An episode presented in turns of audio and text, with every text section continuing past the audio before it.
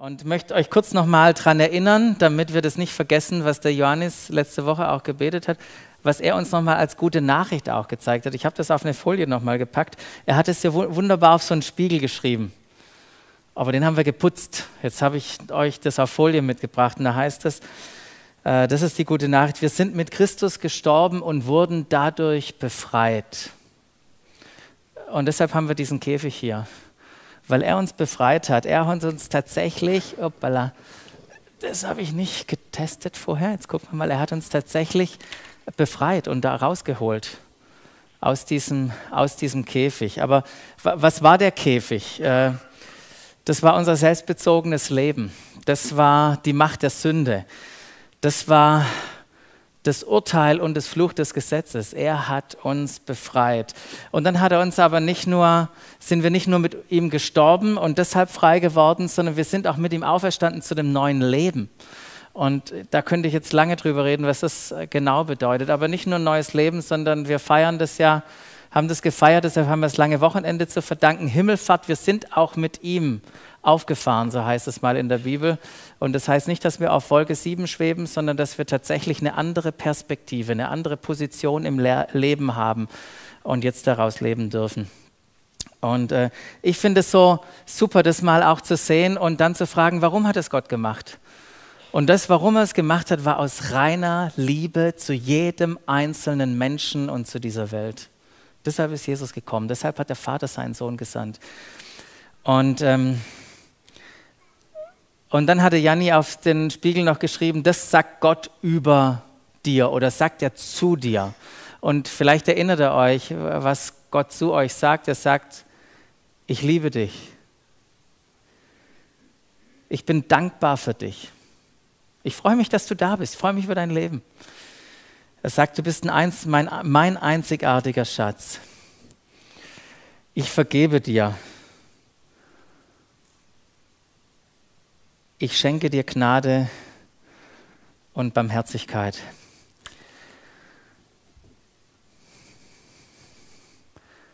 Und die Frage oder die Herausforderung von letzter Woche war, stimmst du damit überein? Und kannst du, wenn du in den Spiegel schaust, genau das auch über dich sagen? Die Worte sagen, die Jesus über, zu dir sagt? Und es muss nicht alles sofort da sein, sondern die Einladung ist wirklich dahin hineinzuwachsen, hineinzuwachsen, dass wir das auch über uns selbst sagen können. Aber die Herausforderung, die ja damit verbunden ist, wenn wir das nicht glauben, ist, dass tatsächlich Jesus uns aus diesem Käfig herausgeholt hat, aber wir immer noch den Käfig in uns selber haben und deshalb immer noch unten auf dem Boden sind und denken, wir sind unfrei, denken, wir können nicht fliegen, weil der Käfig noch in uns ist, obwohl wir schon längst aus dem Käfig draußen sind. Und Jesus kam uns, um in die Freiheit zu führen. Ähm, Jesus kam, damit wir in der Freiheit leben können. Nicht mehr gefangen wie der Vogel im Käfig oder da sitzend, sondern wirklich wie die Vögel, die hier äh, wunderbare Deko sieht, seht das ist die Einladung an uns, an dich, wirklich zu fliegen. Das war die gute Nachricht. So einfach sie auch ist, ja, die uns, an die uns der Johannes äh, letzte Woche erinnert hat. Und er ist nicht der Einzige, der rumgegangen ist und diese Botschaft verkündet, sondern Paulus schon damals ist rumgegangen und hat exakt, exakt diese gute Botschaft verkündet.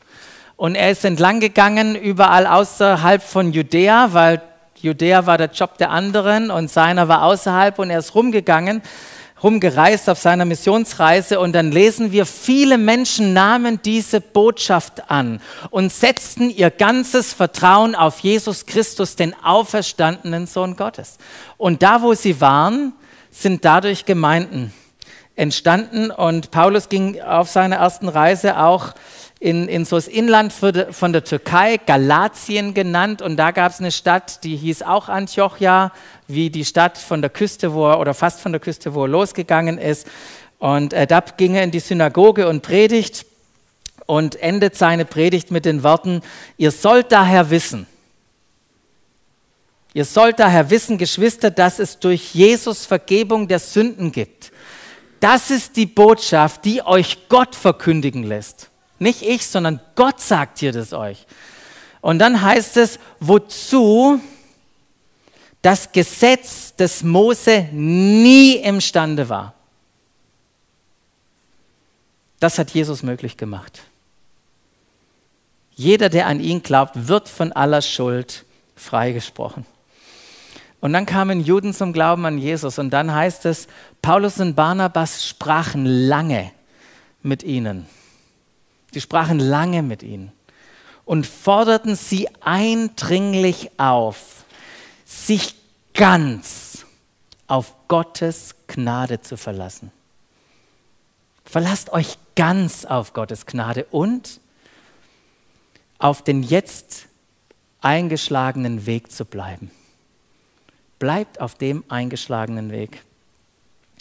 Das Coole war damals in Antiochia und in den, in den Städten, dass nicht nur Juden zum Glauben an Jesus gekommen sind, sondern auch Nichtjuden diese Botschaft mit Freuden aufgenommen haben, weil sie plötzlich dachten, wow, das gilt auch für mich. Und äh, so haben wir da erlebt, wie Gott den Nichtjuden die Tür des Glaubens geöffnet hat. Aber dieses, dieses, diesen neuen Weg, sich ganz auf die Gnade zu verlassen, das war tatsächlich für die Judenchristen, war das nicht so einfach, auf diesem neu eingeschlagenen Weg zu bleiben. Es war herausfordernd, diesen alten Weg zu verlassen, weil mit diesem alten Weg auch ein Teil ihrer Kultur und damit auch die ganzen Gesetze und Gebote, die sie versucht haben zu halten, mit verbunden waren und die einfach so über Bord zu schmeißen. Das war herausfordernd für sie, hier einen Cut zu machen, weil bisher, und so haben sie gelebt, waren Segnungen oder Flüche abhängig von mir selber und meinen Fähigkeiten, mich an diese Gebote und Regeln zu halten. Und jetzt kam der Paulus her und verkündigt diesen neuen Bund, dass Jesus alles vollbracht hat und wir zu Erben wurden. Und wenn man hier Erbe hört, weiß nicht, wie es dir geht, dann frage, frage ich mich, ah, Erbe ist gut, ich würde auch gerne nochmal erben, da gibt es bestimmt ein Testament. Und von dem her ist es ganz interessant, weil an, als statt neuer Bund könnten wir auch neuer, neues Testament auch sagen. Warum ist es so? Weil der neue Bund tatsächlich wie ein Testament funktioniert. Bei gewissen Bünden, wie auch der Bund im Sinai, da kam es wirklich darauf an, wenn du dich daran hältst, dann hält, dich die, hält sich die andere Partei auch daran. In einem Testament funktioniert völlig anders. Testament wird aufgeschrieben, und dann tritt es in Kraft, ohne dein Zutun. Musst nichts dafür tun. Es tritt in Kraft, wenn jemand stirbt. Als Jesus Christus gestorben ist, ist ein Testament in Kraft getreten. Und du bist ein Erbe davon. Musst nichts dafür tun. Darfst einfach empfangen. Und das war die Paul, äh, Botschaft von Paulus, Jesus allein. Jesus allein, nicht mehr du selbst bist im Fokus. Und es war eine radikale, es war so eine radikale Botschaft in der damaligen Zeit. Natürlich ist es den Leuten schwer gefallen, das anzunehmen. Und so fingen sie natürlich an und haben, haben das Alte und das Neue, also den alten Bund, ein bisschen in den neuen reingemischt, weil mein ganz ohne Beitrag kann es ja wohl nicht laufen, oder? Das wäre doch auch zu schön, um wahr zu sein. Gott wird sicherlich auch sich über unseren menschlichen Eifer freuen, oder? Der liebt es doch, wenn wir hingegeben äh, leben und wird uns sicherlich für unsere Hingabe belohnen. Und vielleicht, vielleicht haben wir den Paulus nicht ganz richtig verstanden. Vielleicht möchte Gott doch, dass wir die Gesetze einhalten. Und dann lass uns lieber auf Nummer sicher gehen.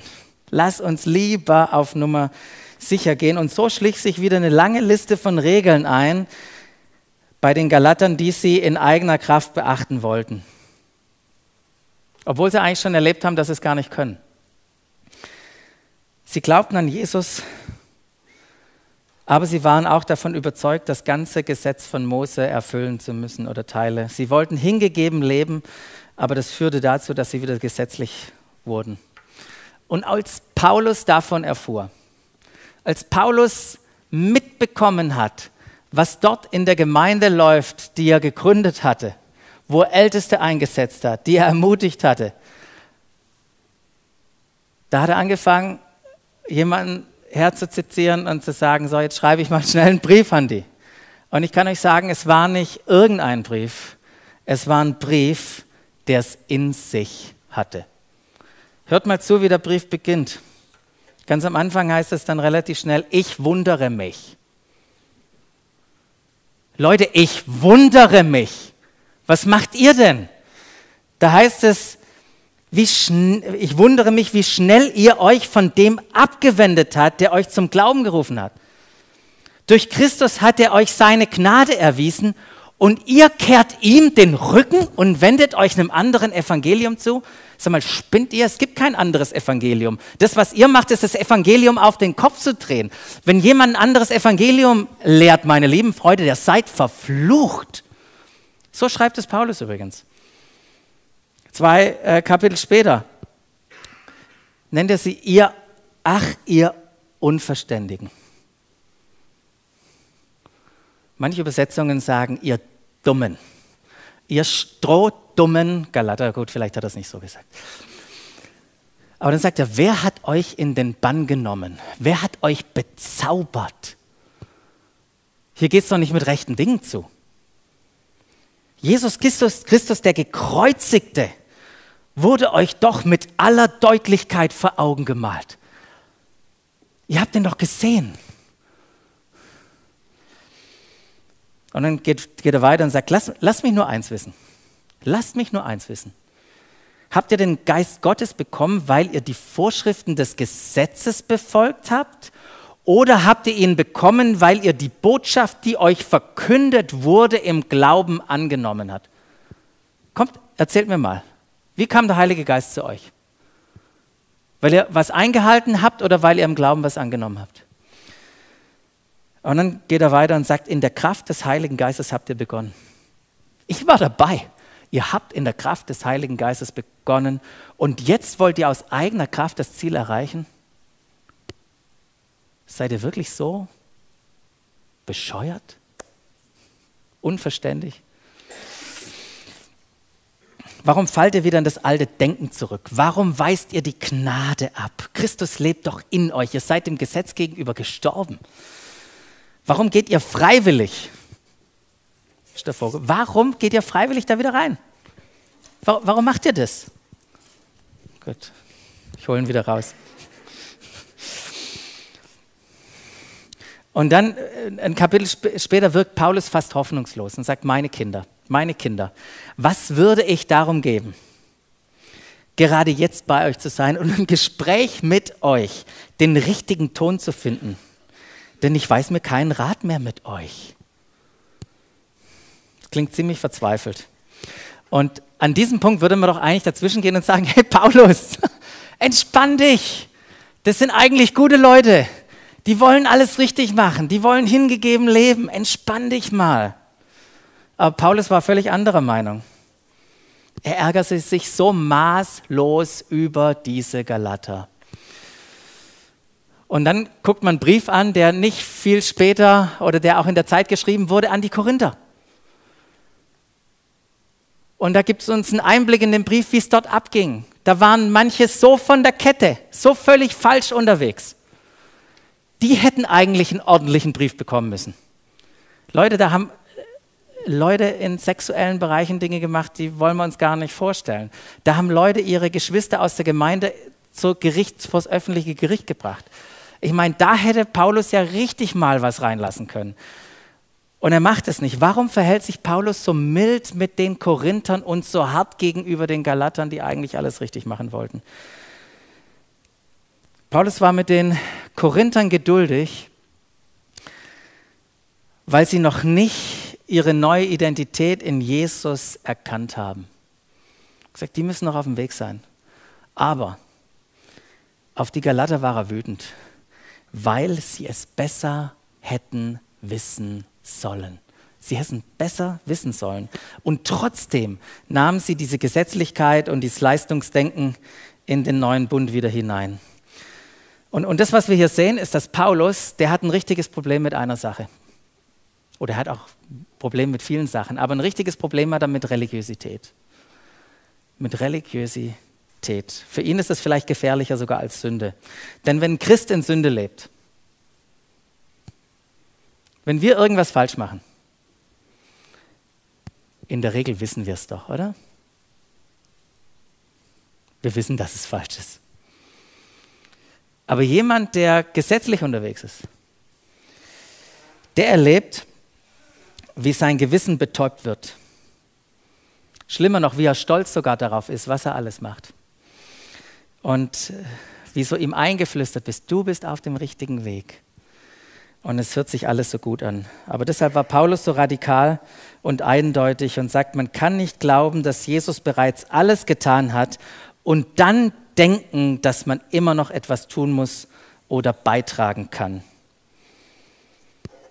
Und ich glaube nicht, dass du und ich davor gefeit sind, genau vor diesem Denken. Niemand ist davor gefeit.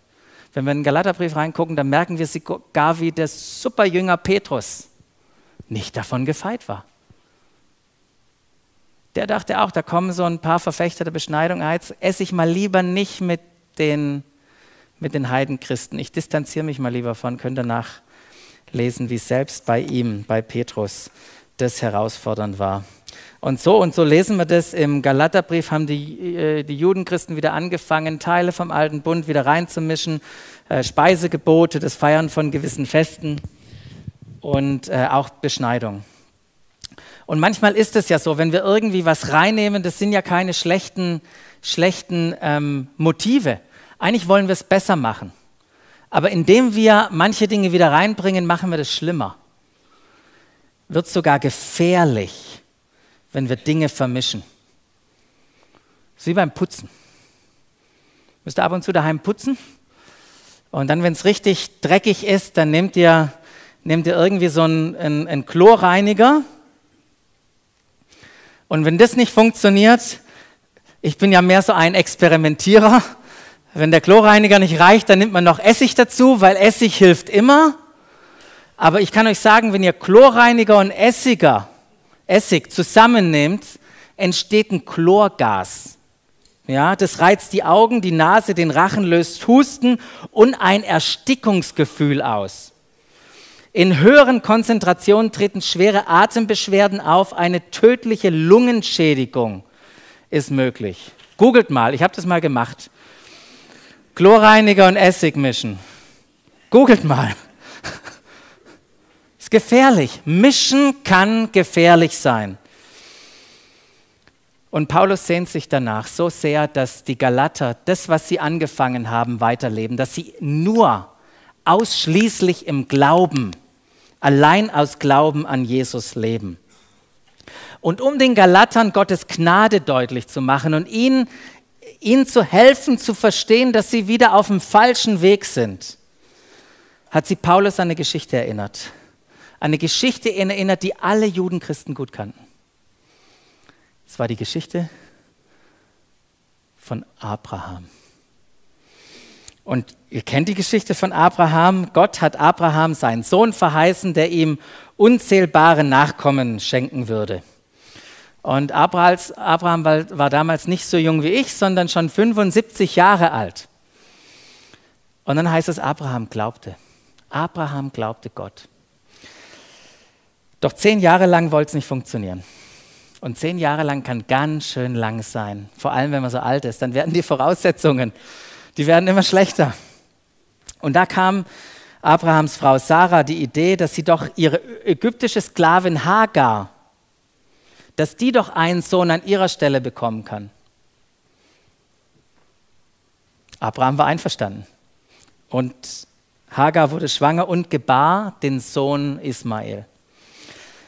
Doch die Freude währte nicht lange, denn Gott machte Abraham unmissverständlich klar, dass dieser Sohn nicht der Sohn der Verheißung ist. 14 Jahre später Abraham war 99 Jahre alt. Da schloss Gott einen Bund mit Abraham. Und ein Jahr später war Sarah endlich oder gebar Sarah endlich den Sohn der Verheißung Isaak. Und dann ist er aufgewachsen und als äh, Sarah sie entwöhnte, also den Isaak entwöhnte, also abstillte, da dachte Abraham, Mensch, ich feiere jetzt ein Riesenfest. Das feiere ich. Und vor der Feier kam der jugendliche Ismael daher und machte sich lustig. Lustig über diese alte Oma mit ihrem Kind. Und Sarah war so verärgert, dass sie zu Abraham hingegangen ist und ihm gesagt hat, jag diese Sklavin und ihren Sohn fort. Jag diese Sklavin und ihren Sohn fort. Der Sohn der Sklavin darf nicht mit meinem Sohn Isaak zusammenerben.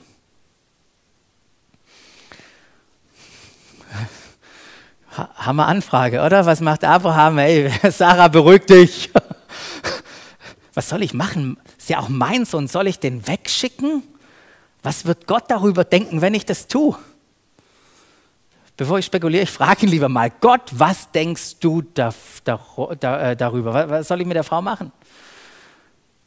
Und Abraham sagt, das, was er nicht gedacht hat. Tu, was Sarah von dir verlangt. Und das heißt jetzt nicht, dass wir immer auf unsere Frauen hören sollen, okay?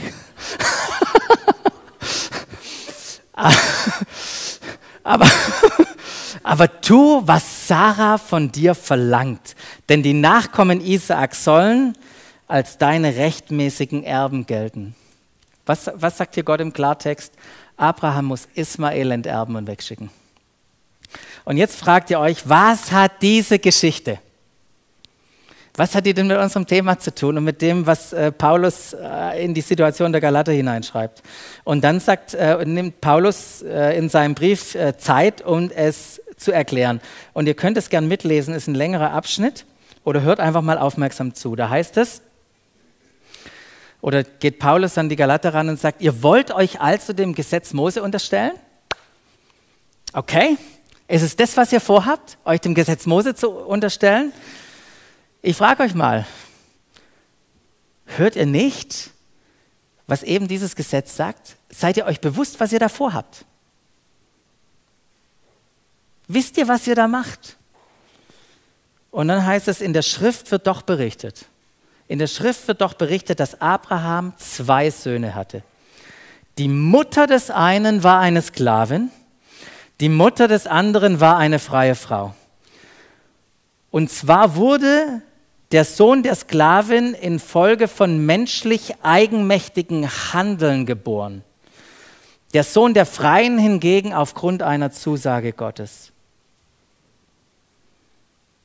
Und dann sagt Paulus, und das Ganze ist sinnbildlich, äh, das Ganze kann sinnbildlich verstanden werden. Nämlich so, dass es sich bei den beiden Frauen um zwei Bündnisse handelt. Der eine Bund am Sinai, Sinai geschlossen bringt Sklaven hervor. Er wird von Hagar repräsentiert. Hagar steht für den Berg Sinai in Arabien und entspricht dem jetzigen Jerusalem, denn dieses Jerusalem lebt mit seinen Kindern in der Sklaverei. Und dann wechselt Paulus von Hagar zu Sarah und schreibt, das Jerusalem im Himmel dagegen ist frei. Und dieses Jerusalem ist unsere Mutter. Und dann führt er ein Zitat aus Jesaja an. Von ihr heißt es in der Schrift: Freue dich, du Unfruchtbare, die du nur, nie ein Kind zur Welt gebracht hast. Brich in Jubel aus und jauchze, die du nie Mutter geworden bist. Denn die Kinder des, der Einsamen werden zahlreicher sein als die Kinder der Frau, die einen Mann hat. Und dann geht Paulus weiter und sagt: Ihr nun, ihr nun Galater, Geschwister, gehört genau wie Isaak zu den Kindern, die Gott versprochen hat. Ihr verdankt euer Leben nicht eurer Leistung, sondern einer Zusage Gottes. Und genau wie damals der Sohn, hört zu, genau wie damals der Sohn, der infolge von menschlich eigenmächtigen Handeln geboren wurde, den Sohn verfolgte, der durch das Wirken von Gottes Geist zur Welt kam, genauso ist es auch heute. So wie damals. der Sohn der Sklavin den Sohn der Verheißung verfolgt hat und lächerlich gemacht hat und so weiter. Genauso ist es auch heute. Und dann sagt Paulus doch, was sagt die Schrift? Was sagt die Schrift? Die Schrift sagt, schickt die Sklavin und ihren Sohn weg. Schickt die Sklavin und ihren Sohn weg. Denn der Sohn der Sklavin soll keinen Anteil am Erbe bekommen. Der ganze Besitz gehört dem Sohn der Freien. Und all das, liebe Geschwister, zeigt, dass wir nicht Kinder der Sklavin sind, sondern Kinder der Freien. Ja, es gibt einfache Texte. Aber erkennt ihr den Unterschied zwischen den beiden Frauen und die Spannung zwischen diesen beiden Söhnen? Beide stehen jeweils für einen Bund. Und Hagar steht für den alten Bund der am Berg Sinai geschlossen wurde. Und sowohl bei Hagar als auch bei dem alten Bund geht es um die Frucht aus den eigenen Bemühungen. Ja, Abraham und Hagar versuchten, den von Gott verheißenen Segen aus eigener Kraft zu erhalten, ohne auf Gottes übernatürliches Eingreifen zu erwarten, äh, zu, äh, zu warten. Und was ist am Berg Sinai geschehen? Am Berg Sinai ist genau etwas Ähnliches geschehen mit den eigenen Bemühungen. Da heißt es, Gott trat vor das versammelte Volk und sagte ihm die Gebote und Gesetze des Herrn. Und was war die Reaktion vom Volk? Das ganze Volk antwortete einmütig, wir wollen alles tun, was der Herr uns befiehlt. Wir, werden unseren Teil einhalten, damit sich die Zusage erfüllt. Und wir wissen, dass sie das nicht geschafft haben. Und wir wissen, dass sie das auch niemals hätten schaffen müssen. Es war gar nicht gedacht dazu, dass sie es schaffen. Warum das Gesetz gegeben wurde, das könnt ihr äh, auch im Galaterbrief nachlesen. Aber alles, was Abraham und Hagar aus eigener Kraft hervorbrachten, war ein Sohn, der nicht Erbe sein kann. Und da, und da Ismael nicht als Erbe eingesetzt wurde, war er nicht besser als seine Mutter, die eine Sklavin war. Er war immer noch ein Sklave. Und Paulus nimmt es ja dann und sagt, und deshalb ist Hagar auch ein, ein Symbol für das jetzige Israel, äh, für das jetzige Jerusalem, weil da lebt genau das gleiche System weiter. Lebt genau das gleiche System weiter und dort werden die Bewohner äh, leben in Sklaverei. Und ich hoffe, ihr seht, worauf Paulus da hinaus will. Er sagt hier mit, mit seinen Worten oder mit dieser Geschichte, folgt nicht diesen Irrlehrern. Folgt nicht diesen Irrlehrern. Sie mögen euch zeigen wollen, wie ihr zu Söhnen Abrahams werdet.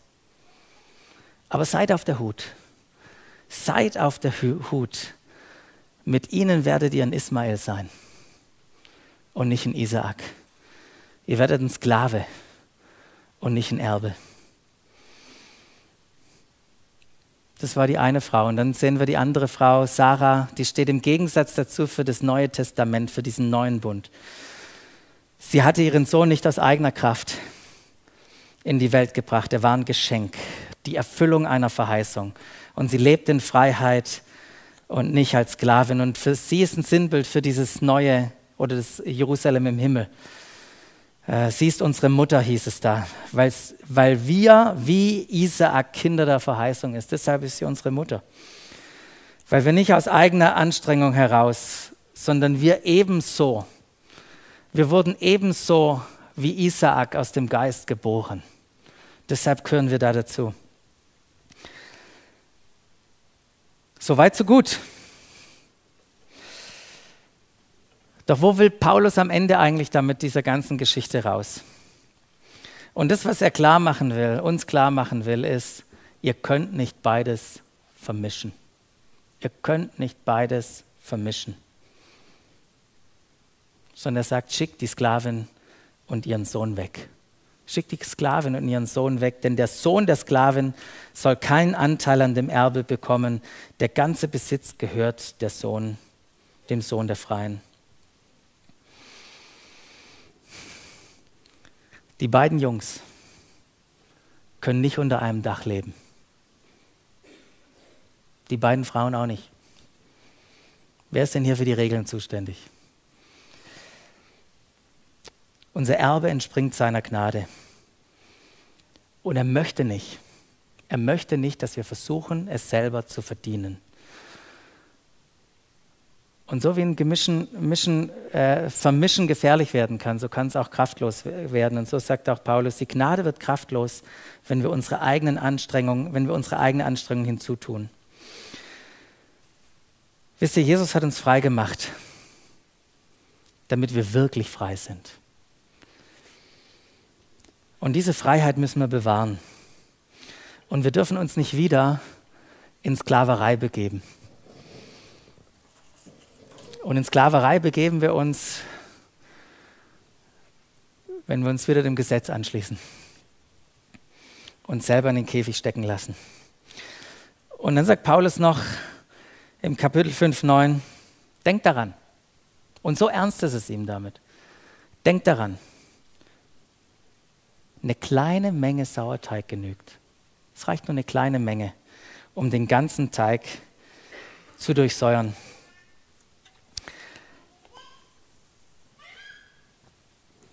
Und ich merke, wenn wir über diese zwei Sachen oder über dieses Thema sprechen, über diese Bünde sprechen, dass da einige immer wieder Fragen haben, dass da manchmal Verwirrung, Unverständnis da ist.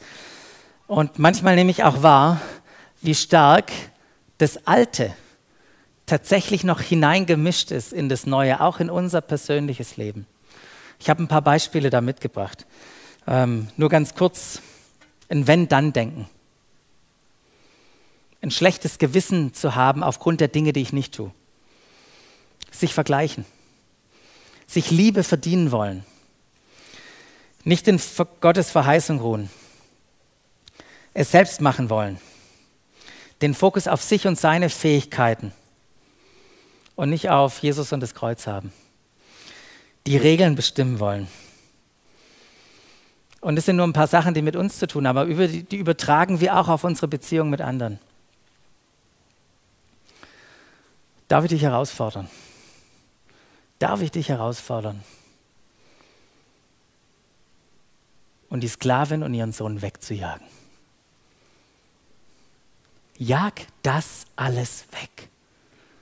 Jag wenn dann denken weg. Jag vergleichen weg. Jag ich versuche mir irgendwas zu verdienen weg. Jag das Denken weg auf deine Fähigkeiten kommt es an. Jag es weg. Es wird dir nicht helfen. Es wird dir nicht helfen. Jag's weg und schau Jesus an. Schau Jesus an. Entdecke, wer er ist. Entdecke, wer, was er getan hat. Entdecke, wer du dadurch bist und zu welchem Leben du befähigt bist. Denn zur Freiheit bist du, sind wir befreit. Zur Freiheit hat Christus uns befreit. Bleibt daher standhaft und lasst euch nicht wieder unter das Joch der Sklaverei zwingen. Und wenn ich jetzt über Freiheit rede, dann gibt es ja so zwei Extreme. Der eine sagt, cool, bedeutet das, dass ich jetzt machen kann, was ich will?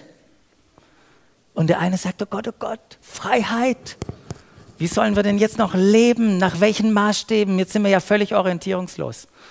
Und ich möchte euch helfen, Freiheit zu verstehen, Freiheit mit unserem Bild zu verstehen. Denn Freiheit hast du, wenn du die Möglichkeit, die Fähigkeit und den Wunsch hast, das Gesetz Christi zu erfüllen. Dann hast du Freiheit. Und das hat Jesus dir ermöglicht. Jesus hat dich aus dem Käfig rausgeholt. Jetzt hast du die Möglichkeit. Er hat dir alles geschenkt, ein neues Leben, alle Fähigkeiten zu fliegen. Und er hat dir auch den Wunsch sogar in dein Herz hineingelegt, das zu machen. Das Gesetz Christi zu befolgen. Ähm und was heißt, wie können wir das, was heißt das konkret? Das heißt konkret, auch wenn wir in den Galaterbrief reingucken, einander zu lieben, wie Jesus uns zuerst geliebt hat. das bedeutet, das Gesetz Christi zu erfüllen und um einander in Liebe zu dienen, um einander die Lasten zu tragen. Und ich habe euch ein Bild gemacht, wie das praktisch mit den Vögeln aussehen kann. Seht ihr die Zugvögel hier? Einander die Lasten tragen, wie der eine im Windschatten des anderen fliegen darf. Das ist dieses Bild, äh, was wir hier verwenden wollen, wenn es um Freiheit geht. Und wenn wir das tun, wenn wir lieben, so wie Jesus uns geliebt hat, wisst ihr, was dann sogar der Galaterbrief sagt, fand ich spannend, das zu entdecken. Gegen solches Verhalten hat nicht mal das Gesetz des Mose etwas einzuwenden. Wir werden es erfüllen obwohl wir es nicht erfüllen müssen.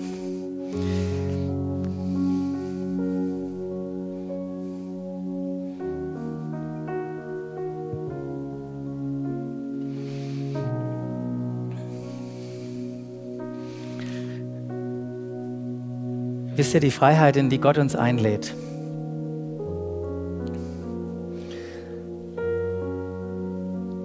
das ist nicht irgendwas, wo wir jetzt tun und machen können, was wir wollen.